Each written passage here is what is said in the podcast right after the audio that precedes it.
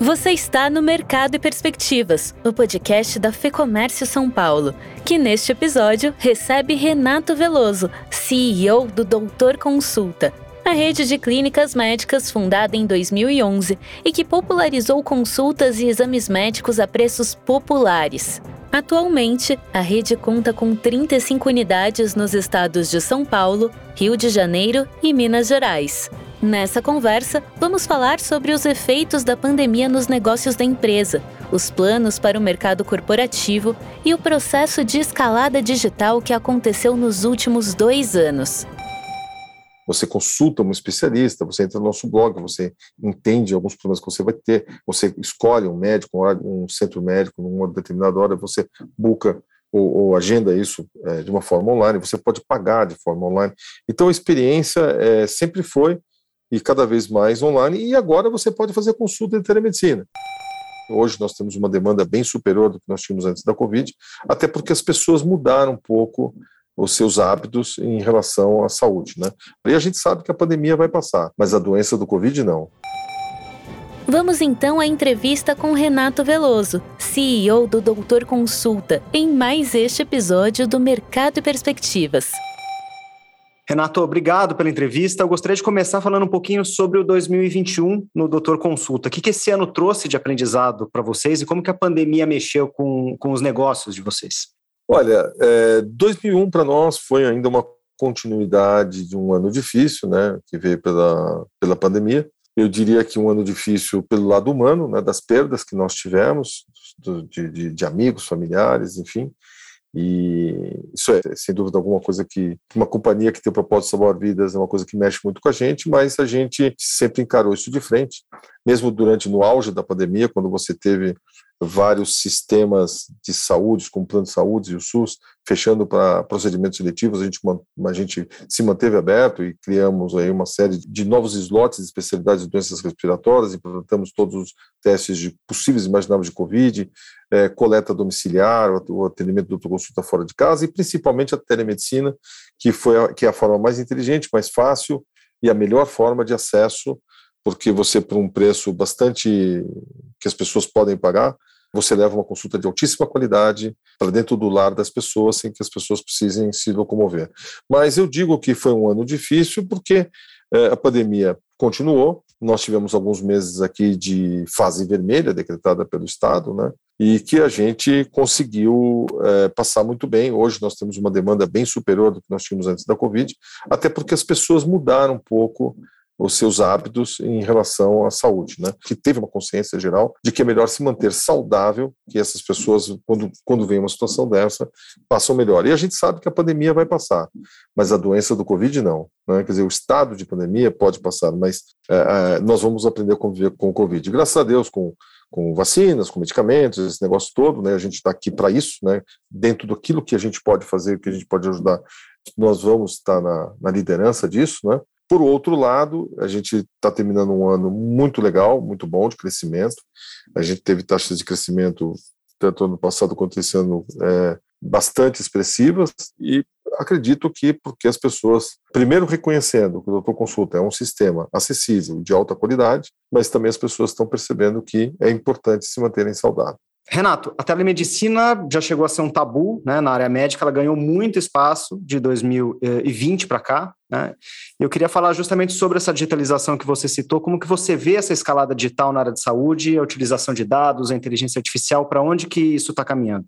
Perfeito, Fernando. Esse é um ponto fundamental. Né? Acho que uma coisa aqui também que diferencia um pouco o Doutor Consulta de algumas outras empresas é que nós não passamos por uma digitalização, nós já nascemos em cima de uma plataforma tecnológica digital. Então, toda a nossa experiência já há anos, os pacientes passam por uma fase, uma etapa digital e com uma ótima experiência, o que tem engajado as pessoas é, de uma forma muito, muito fácil. Você, você consulta um especialista, você entra no nosso blog, você entende alguns problemas que você vai ter, você escolhe um médico, um centro médico, numa determinada hora, você busca ou, ou agenda isso é, de uma forma online, você pode pagar de forma online. Então a experiência é, sempre foi e cada vez mais online, e agora você pode fazer consulta de telemedicina, tanto uma primeira consulta como uma, uma consulta de retorno. Eu diria para você que isso é muito foi muito fácil para nós, nós criamos, de novo, a telemedicina em nove dias corridos, porque somos uma empresa digital, porque já tínhamos o prontuário eletrônico, porque já tínhamos os, os protocolos médicos, os nossos médicos já tinham certificação digital ICP, onde eles podem prescrever exames, prescrever medicamentos, é, terapias é, de uma forma digital com absoluta confiança, né, segurança, e a gente usa muito bem os dados dos pacientes para o bem do paciente. Então, o que torna o nosso sistema muito, muito eficiente. Então, tipo assim, é, tudo que você tem de informações da sua saúde, hábitos. Então, assim, pô, você entra no blog para consultar uma doença, um alimento, marcar uma consulta, ou a hora que você vem para consulta, toda a sua jornada com o médico vai estar dentro do prontuário eletrônico, é, os dados estão lá dentro. Você faz um exame, o resultado do exame vai para o prontuário eletrônico, o médico trabalha esses dados.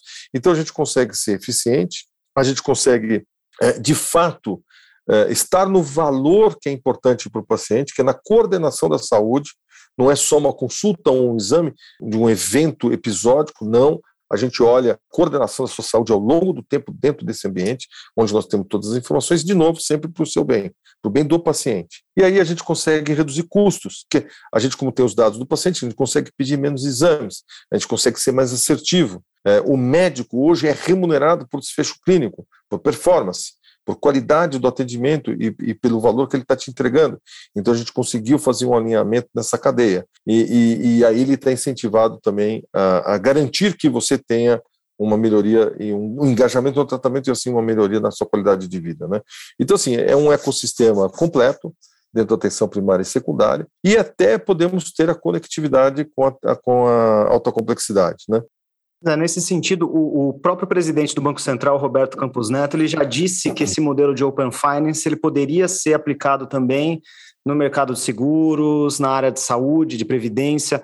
Como que você vê esse movimento? É, seria seria para esse lado que, que a área de saúde está caminhando mesmo? A gente ter a, a, a, os nossos dados e compartilhar com, outras, com outros players? Como que você vê esse, essa tendência?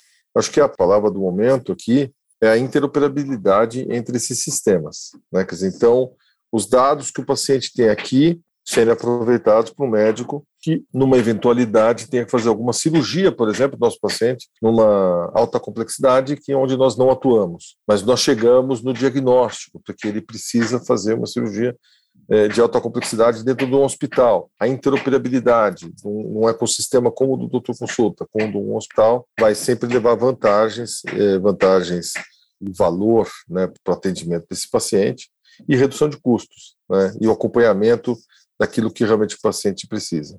Então, sim, é, é, eu acho que essa, é, esse é o futuro da, da medicina. Né?